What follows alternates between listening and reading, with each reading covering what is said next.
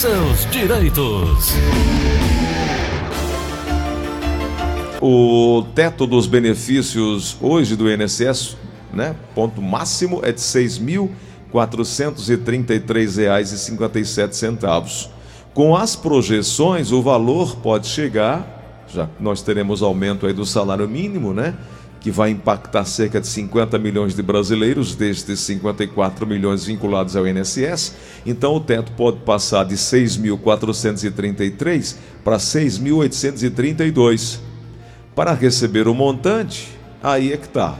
É preciso ter contribuído com o valor acima do teto e ter tempo de contribuição acima do exigido. Doutora Ana Flávia Carneiro está conosco nessa manhã. Bom dia, doutora. Bom dia, Gleuson. Bom dia, ouvinte da Verdinha. Tudo bom, Gleuson? Tudo bem. Doutora, é de fato uh, uh, uma notícia relativamente boa, né? Ter esse aumento aí para quem contribuiu no teto é, passar de 6.433 para 6.832, um aumentozinho aí de, de, de 500 reais. Agora, doutora, quem é que tem direito ao teto do INSS, hein? Ei, Gleudson, essa é uma pergunta que hoje em dia, com a reforma da Previdência, ficou muito difícil alcançar, sabe? Uhum. Eu, quando eu falo sobre isso, eu vou lembrar até o nosso amigo Tom Barros, que ele disse que é geração pé na cova, né? Exato.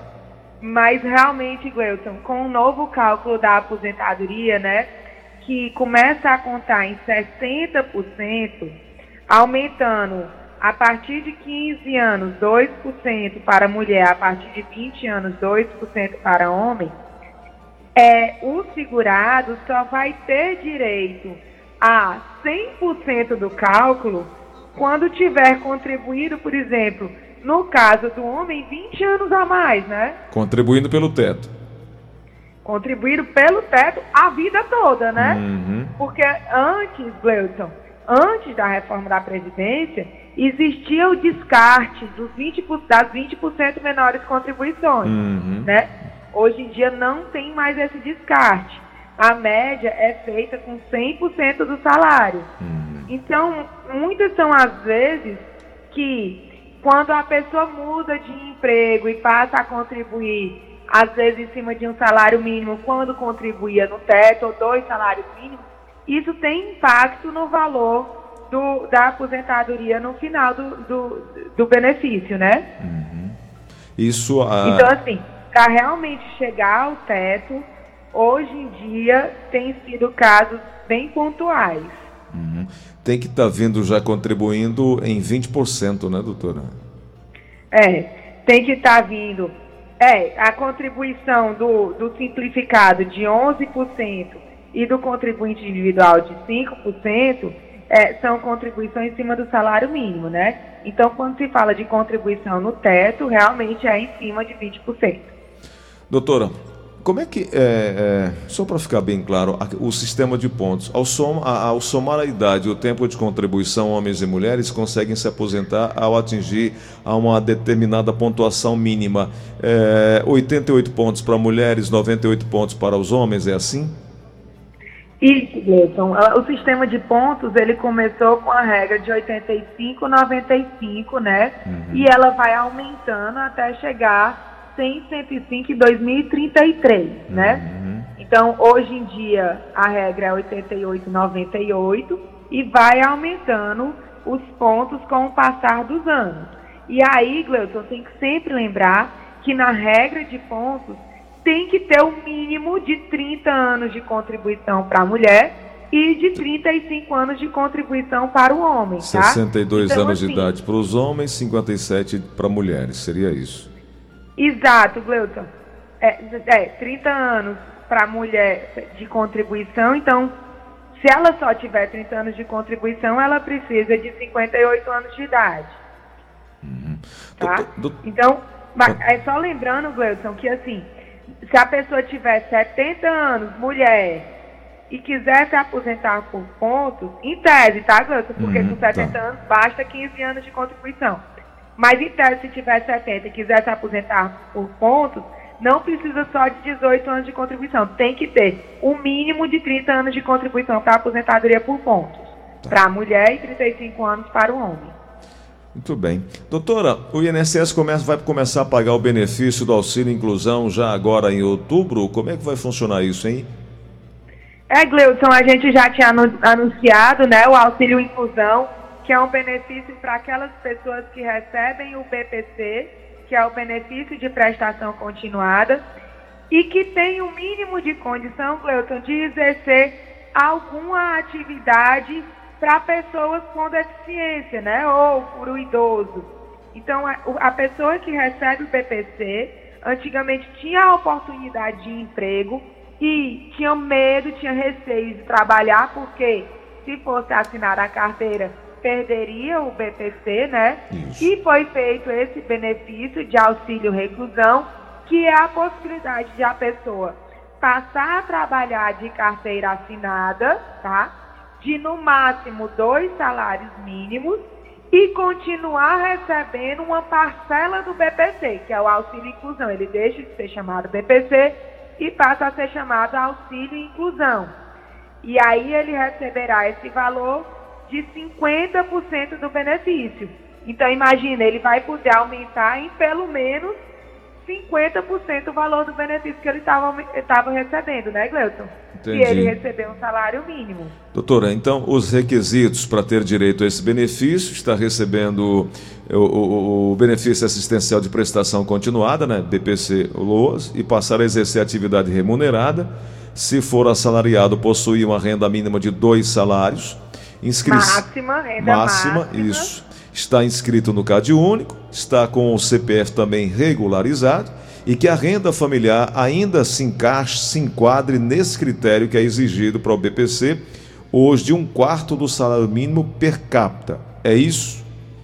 Isso, Gleison. É, só esclarecendo, né? Porque a gente já teve ouvinte ligando, já que a gente está passando a notícia, a gente passa completo. Isso. A renda per capita é o valor total da renda dividido pelo número de pessoas que residem na, sob o mesmo teto.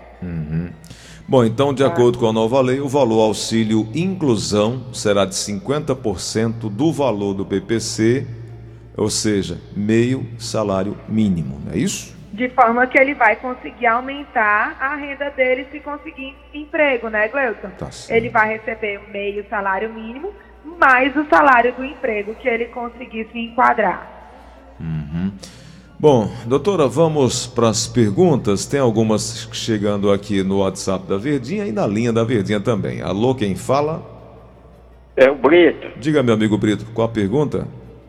É, Gleison, eu queria perguntar, doutora, pois porque não. eu contribuí por mais de 20 anos, minha esposa por mais de 15. Certo. Aí nós ficamos sem pagar eu, eu adquiri Pax e ela retinopatia diabética. Eu queria saber quantos meses eu tenho que pagar para voltar a ter o vínculo de todo o direito da Previdência. Caiu a ligação? Não? É, mas tá eu entendi o que o senhor Brito disse. Pois não, doutora. Pronto, ele já tem. Não, caiu não. Pode, a doutora vai lhe explicar, seu Brito. Só um minutinho. Pode falar, doutora e a esposa tem 15. Eles pararam de pagar o INSS e perderam a qualidade segurada e estão doentes, isso, né? Isso. Então, Gleuton, aí ele quer saber como ele paga para voltar a adquirir a qualidade segurada e ter direito ao benefício. Uhum. Gleuton, assim, para ele readquirir a qualidade segurada e solicitar o benefício do INSS, seria seis meses de pagamento, tá? Isso quando se fala de readquirir qualidade segurada. Se nunca tivesse tido a qualidade segurada, a carência do benefício era de 12 meses, tá? Agora, o que o senhor Brito tem que ficar muito atento, Gleuton, é que, é, nesse caso, ele já está doente. Ele pagar já estando doente, isso pode ser considerado pelo INSS como doença pré-existente. É como ele já tinha a doença antes de começar a pagar. E isso não dá direito ao benefício, tá, Gleuton? Então, assim, o Parkinson, ele é uma doença que nem exige carência, mas ele exige a qualidade segurada. Então, se ele conseguir comprovar que ele estava com Parkinson antes da perda da qualidade segurada, será mais fácil do que ele começar a pagar agora para pedir o benefício, tá? Tá certo. Se for o caso de doença pré-existente, que é o caso dele, ele só vai poder pedir o benefício depois que adquirir a qualidade segurada com o pagamento de seis meses, se ele conseguir comprovar agravamento da doença. É como assim, Gleuton? Hoje em dia, ele tem a doença, mas a doença não está incapacitante. Tá ele certo. vai voltar a pagar. Daqui a seis, oito, dez meses, ele tem a piora no quadro ou aparece outras doenças periféricas uhum. que agrava a doença dele. Aí ele pode pedir, tá certo? Mas se ele pedir com o quadro atual, pagando para pedir, ele não consegue. Uhum. Bom, doutora, me dá um minutinho aqui. Deixa eu conversar com você que está nos acompanhando agora em casa. Eu vou fazer uma pergunta. Qual é a probabilidade de um raio cair no mesmo lugar duas vezes? Raro, né? Pois olha, aconteceu algo muito parecido. A Lotofácil acumulou novamente. É uma raridade isso acontecer, pois aconteceu. E agora, de repente, você pode até acordar milionário e mudar de vida. Você e toda a sua família para sempre. É isso aí. A Lotofácil acumulou novamente e você agora tem uma probabilidade de botar a mão numa grana de quase 8 milhões de reais. Para ser mais preciso, 7 milhões e 800 mil reais. E o sorteio é hoje. E a Loteria Aldeota, o rei do bolão, tem bolões de 19, de 18 e de 17 dezenas. E os bolões custam a partir de R$ 96,61. Você lembra que agora 150 milhões da Lotofácil da Independência saiu uma aposta para Fortaleza e essa aposta foi feita em bolão, viu? Foi um bolão que foi feito. A Loteria Aldeota também tem bolões da Mega Sena, eh, Loteca e Quina. A Mega Sena e a Quina também ocorrem hoje. Já pensou ficar milionário? Tá na hora, não tá não? Loteria Aldeota é uma casa lotérica especializada em bolões de altas dezenas que fazem bolões de todas as modalidades. Agora presta atenção, só ganha quem joga. Liga agora é fácil. 3104 5050.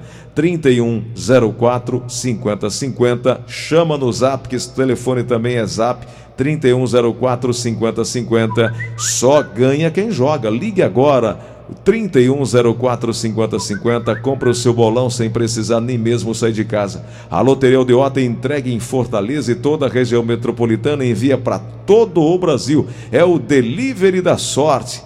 Insista, persista, seu dia vai chegar, seu momento vai chegar. Ligue agora ou chame no zap, no WhatsApp 3104 5050. 3104 5050 é um investimento que vale a pena, viu? Vale a pena. A Loteria Aldeota fica na Avenida Dom Luiz, número 600, com estacionamento e também com manobrista, viu? Tem estacionamento na frente. E fica também com a loja do Shopping Rio, Rio de aberto de domingo a domingo. A Loteria Aldeota é o rei do bolão e você vai apostar hoje. Vai ter oportunidade hoje sem sair de casa. Liga agora, 3104 5050. Só ganha quem joga. Loteria Aldeota. Vem pra Loteria Aldeota, sua sorte vai mudar. Cleudson Rosa. Rádio Doutora, tá uma pergunta aqui que me veio. É, você já se deparou com algum laudo? É, a, a, a, matéria, na verdade, diz o seguinte: você já se deparou com algum laudo médico judicial que fixou a data de início da incapacidade apenas na data da realização do exame pericial?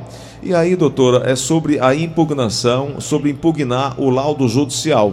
O, o isso é, é, é, bem comum, doutora? Isso acontece bastante quando o julgador não está adstrito ao laudo pericial, podendo inclusive formar sua convicção com outros elementos de prova constante dos autos e acabar, de uma certa forma, é, é, é prejudicando o, o, segurado? Sim. É, os laudos periciais, né, eles podem sim ser impugnados e devem, né, quando é, muitas são as vezes que a gente apresenta atestados médicos num processo e é obrigado, né? Não tem como ir à, justiça pedir um benefício por incapacidade sem apresentar atestado médico, laudo médico. E muitas são as vezes que, mesmo a gente tendo certeza que a pessoa é doente, vem um laudo do perito da justiça é, afirmando que não, que essa pessoa não está doente, que ela está apta a trabalhar ou a gente pensa que a doença é incapacitante a, a ponto de dar uma aposentadoria por invalidez e, e o perito determina que ela receba só três, quatro, seis meses, e aí sim é aberta a oportunidade ao advogado, ao defensor público, apresentar uma manifestação pós-perícia para impugnar esse laudo médico. É possível sim, e, e, e os advogados, eu acho que a grande maioria, aproveitam essa oportunidade, Gleuton, para apontar né, quais são os sintomas que a doença pode causar, as limitações, pedir uma complementação do laudo ou que seja realizado o, o, o laudo com um médico perito especialista, né? Porque às vezes o laudo é feito por um médico do trabalho e, o e a doença, por mais que o médico do trabalho, em tese, tenha a, a noção de, de a, é, avaliar todo e qualquer tipo de doença, mas às vezes uma doença mental, é, ela é mais é, fácil, facilmente detectada por um médico psiquiatra, né? E aí você pode solicitar que seja determinada a perícia médica com um médico especialista na área da doença. Então existe sim essa possibilidade, Cleusa. Então é importante que o segurado não desista também, porque o, o, exame pericial ele não se esgota no exame clínico, né, sobre a situação ali naquele presente não. momento, né? É, não, é, é preciso ser apreciado, casos, doutora, a história, né? Existem casos, inclusive, que o processo chega a ser julgado, sabe?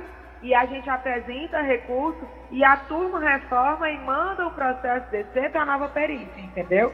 Então, assim, é, existir o documento é, do segurado, né, exames, atestados médicos, os receituários comprovando os remédios que ele necessita, é, isso tudo comprova a incapacidade e pode sim ser objeto de tanto manifestação contra o laudo como de recurso para poder reverter uma perícia não tão boa.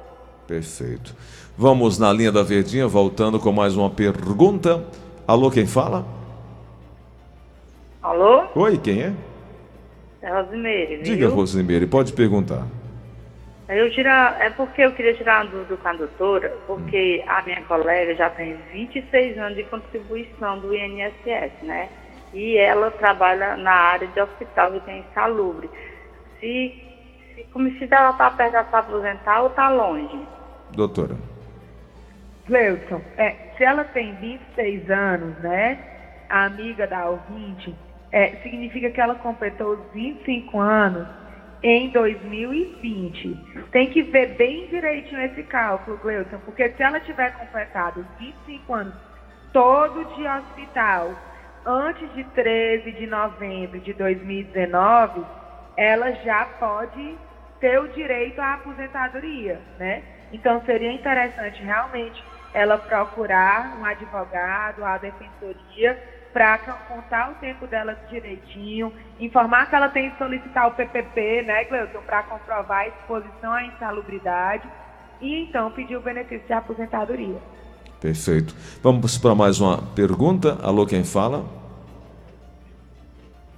Alô? Alô? Pois não, quem é? Francisca Maria. Diga lá, dona Francisca, qual a pergunta, querida? Não, amor, eu queria perguntar, porque eu sou uma pessoa doente, sabe, Cleiton? Uhum. Eu tenho um problema de arritmia, entendeu? Uhum. E eu tô tomando um remédio caríssimo, que é 360 reais, sabe? Eu queria saber, doutora, porque eu pelejo para mim conseguir esse auxílio, pelo menos para comprar meu remédio, e eu não consigo. Doutora? É, Gleuton, no caso da, dos benefícios por incapacidade, né? Primeiro, uma coisa muito importante, Gleuton, é ter uma doença não é a mesma coisa do que estar incapaz, tá? Uhum. É, acredito que a, a, arritmia, em alguns casos, podem realmente ser incapacitante, né? É, mas eu creio que o dela esteja controlado por um medicamento. O problema dela está sendo o preço do medicamento que ela não consegue pagar. Não creio que seja o problema em si da doença, né? Então, se ela tem a qualidade segurada e a doença for incapacitante, ela pode pedir auxílio doença. Se ela não tem a qualidade segurada e a doença também for incapacitante, mas uma incapacidade para toda e qualquer situação, aí ela pode pedir o BPC ao deficiente. Né? Lembrando que o BPC tem que comprovar a renda per capita igual ou inferior a um quarto salário mínimo e tem que ter o CAD único, tá, Gleuton? Tá Agora, talvez seja mais interessante, enquanto ela se movimenta para solicitar um benefício junto ao INSS, ela tentar conseguir esse documento, esse medicamento dela gratuitamente, né, Gleuton? Uhum. Bom, tem uma pergunta chegando aqui no na WhatsApp da Verdinha, vamos ouvir, Assunção. Bom dia, família da Verdes Mares. Bom dia, Gleudson Rosa. Bom dia. E bom dia, doutora Ana Flávia. Eu tenho uma dúvida muito grande com a senhora. Eu sofro de diabetes e tenho sérias complicações. Uma delas é a polineuropatia diabética com vasculite, já, já em necrose.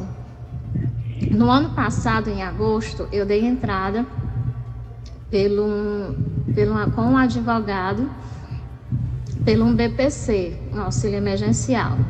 Demorou, demorou, foi marcadas perícias, desmarcadas o INSS, por conta da pandemia, por conta de greves, não está funcionando. Resumindo, conseguiram marcar, graças a Deus, esse ano, pela Justiça Federal, é, o médico foi taxativo, falou que eu não tenho condição de trabalhar, inclusive no processo tem isso.